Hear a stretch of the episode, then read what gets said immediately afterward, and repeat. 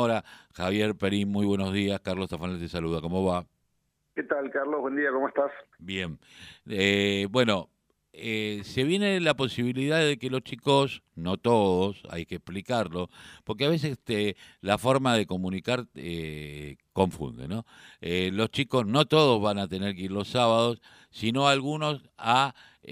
poder fortalecer algunos contenidos que durante la pandemia eh, se le fue difícil por problemas de conectividad, por bueno, por varias razones, porque también me, imagino que eh, debe ser multifactorial la, la situación eh, de cada uno de los alumnos, ¿no? Sí, sí, efectivamente, digo, en, principio esta es la continuidad del programa Más ATR que, que se anunció la semana pasada o hace unos 10 días en la provincia de Buenos Aires, la continuidad de una de una política de, continuidad pedagógica y de recuperación de, de, contenidos y de trayectorias educativas discontinuas que viene haciendo el gobierno de la provincia, que fue en verano del año pasado el ATR, después en marzo cuando se volvió a la presencialidad en el conurbano, eh, el, el, programa Forte de fortalecimiento también en trayectorias y, y ahora, digamos, intensificando las trayectorias educativas más críticas, digamos, con este programa que se llama Más ATR, que es un programa integral con clases presenciales eh, a contraturno y los días sábados, que no es nada más ni nada menos que ayudar a afianzar los contenidos y en el caso de secundaria rendir materias previas de alumnos y alumnas, eh, porque tal cual lo planteabas vos, digamos, la realidad hoy en las escuelas son que hay muchos alumnos y alumnas que están con las trayectorias educativas discontinuas de forma total o de forma parcial. Bueno, esto trae un poco, digamos, o, está pensado un poco para equiparar las trayectorias educativas de todos los alumnos y alumnas, algunos más críticos, otros menos críticos, pero bueno, la idea es poder equiparar las trayectorias educativas de todos los alumnos y alumnas, tanto del nivel inicial como primario y secundario, para eh, justamente poder continuar, digamos, eh, de manera, de la manera más normal posible la, la trayectoria educativa de estos alumnos de acá en adelante, ¿no? Eh, Teniendo en cuenta esto, eh, ¿cómo está el tema de la carga horaria de los maestros, eh, si es que tienen que trabajar y por los profesores eh, los días sábados? No, a ver, en principio lo que tiene que quedar claro es que este es un programa ¿tá? que fueron convocados más de 30.000 docentes para estos programas, no es que es una recarga laboral para los docentes que están a, a cargo de los alumnos, sino que hay cargos específicos que se designan para este, para este programa Más ATR, en donde estos, estos nuevos cargos van a estar planificando las actividades en conjunto con los equipos directivos, con los docentes de los alumnos y alumnos y con los equipos de orientación escolar, cada una de las escuelas. En algunos casos va, si el docente del alumno tiene disponibilidad horaria y decide tomar ese cargo de ATR, va a ser el mismo docente. En otros casos, quizás si no está la posibilidad por la disponibilidad horaria de cada uno de los compañeros y compañeras, va a ser otro docente que tome el cargo de, eh, de más ATR y bueno, ahí va a estar el trabajo digamos, de planificación en conjunta con todas estas cosas que digo. Digo, remarcar algo también, digo, que no es directamente el programa SATR, pero tiene eh, y, fue puesto justamente para, para fortalecer la trayectoria y la vinculación de los alumnos y alumnas con la escuela, la importancia que tuvo de, a principios de este mes el nombramiento de 3.625 nuevos cargos docentes que, que, que permitieron formar los todas las escuelas secundarias de, de gestión estatal, digo, que esto también viene a, complementar este, la definición del gobierno de, digamos, hacer frente a una problemática que es, que es real. Muchos alumnos y alumnas volvieron con trayectorias discontinuas, muchos alumnos y alumnas todavía no volvieron a la escuela, es necesario que la escuela los vaya a buscar, eh, que construya los puentes necesarios para que ese alumno y alumna esté donde tenga que estar adentro de la escuela aprendiendo. Eh, ¿Cómo está hoy la situación de las escuelas? Porque, bueno, eh, hemos vuelto a la presencialidad,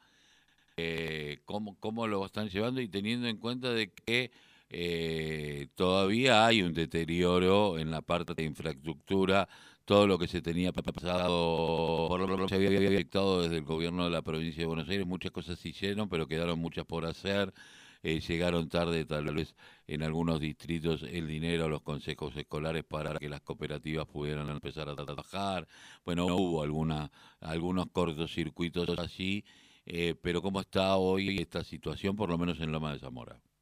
Sí, sí, sí, sin ninguna duda, digo, que Y eso que vos planteás es así, digamos, lamentablemente durante todo el 2020 eh, se podría haber avanzado, ahí hubo una cuestión fundamental, el, presupuesto de infraestructura escolar eh, en el 2020 fue el presupuesto de infraestructura escolar que se definió y se votó en la acción de Cambiemos, con lo cual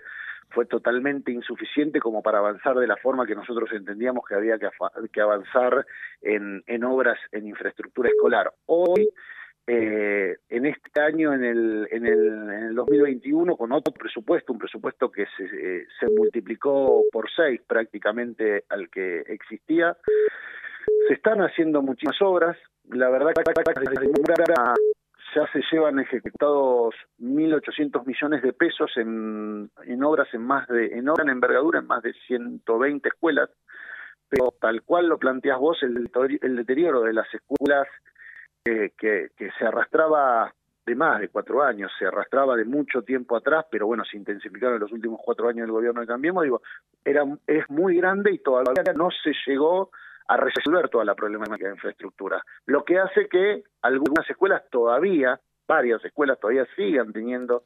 eh, problemáticas de infraestructura que se está trabajando para resolverlo, pero bueno, en el mientras tanto hay que convivir con la presencialidad completa. Ahí está el, la, la necesidad de situar cada una de las definiciones de presencialidad, de ver de qué forma se avanza con la obra de forma completa, de, de forma planificada, como para poder sostener la, la, presencialidad, poder avanzar con la obra y en aquellas escuelas que la obra es de tal envergadura que no se puede avanzar,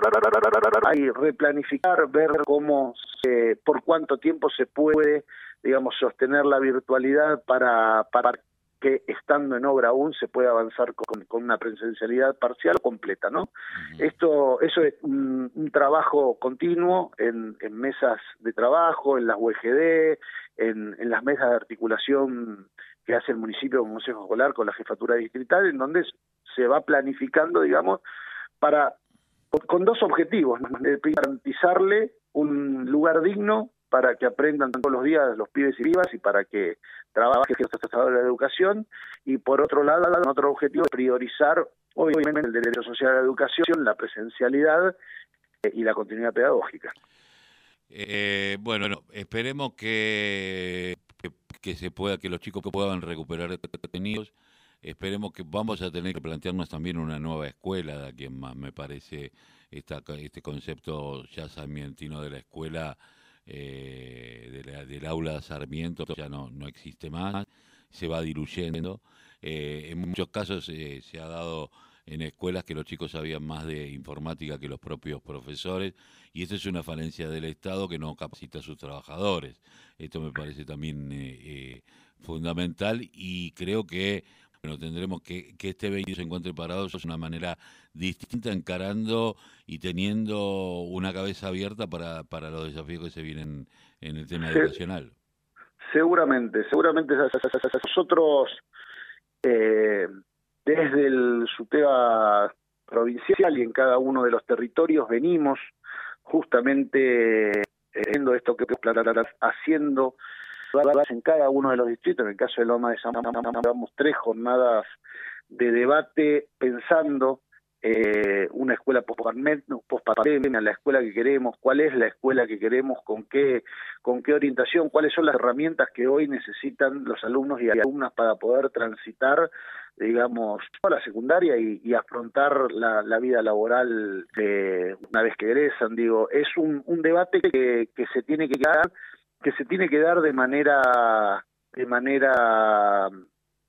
eh, de una colectiva en donde puedan participar obviamente las autoridades que van a definir los, los lineamientos de, de, la política educativa, pero también los trabajadores y la, comunidad educativa en general, digo, y bueno, nada, en esto estamos, estamos planteando y venimos trabajando desde nuestra organización sindical para construir propuestas de políticas educativas emancipadoras eh, para presentarle obviamente el gobierno de la provincia de Buenos Aires. En esto digo, eh, remarcar algo que no, no, no lo remarqué en el programa Más ATR, digo, algo que me parece que es también muy importante, que aparte del programa, va, como parte del programa Más ATR, eh, se van a construir, digamos, talleres de lectura, escritura y matemática para afianzar la autonomía del proceso de aprendizaje de todos aquellos alumnos y alumnas de primero y segundo de primaria, los alumnos que entraron al nivel primaria en pandemia. Digo, nosotros entendemos fundamental que la lectura, escritura y, y las matemáticas en el, a la finalización del primer ciclo de la escuela primaria estén bien consolidadas, digo, y esto es algo que no se va a hacer solamente para los alumnos con trayectorias eh, educativas críticas, sino para todos los alumnos de primero y segundo año de todas las escuelas de la provincia para afianzar estas tres cuestiones que son fundamentales para el primer ciclo. Eh, te agradezco mucho haber pasado por la mañana informativa, Javier. No, por favor, muchas gracias a usted y un saludo para todos y para toda la audiencia. Muchísimas gracias.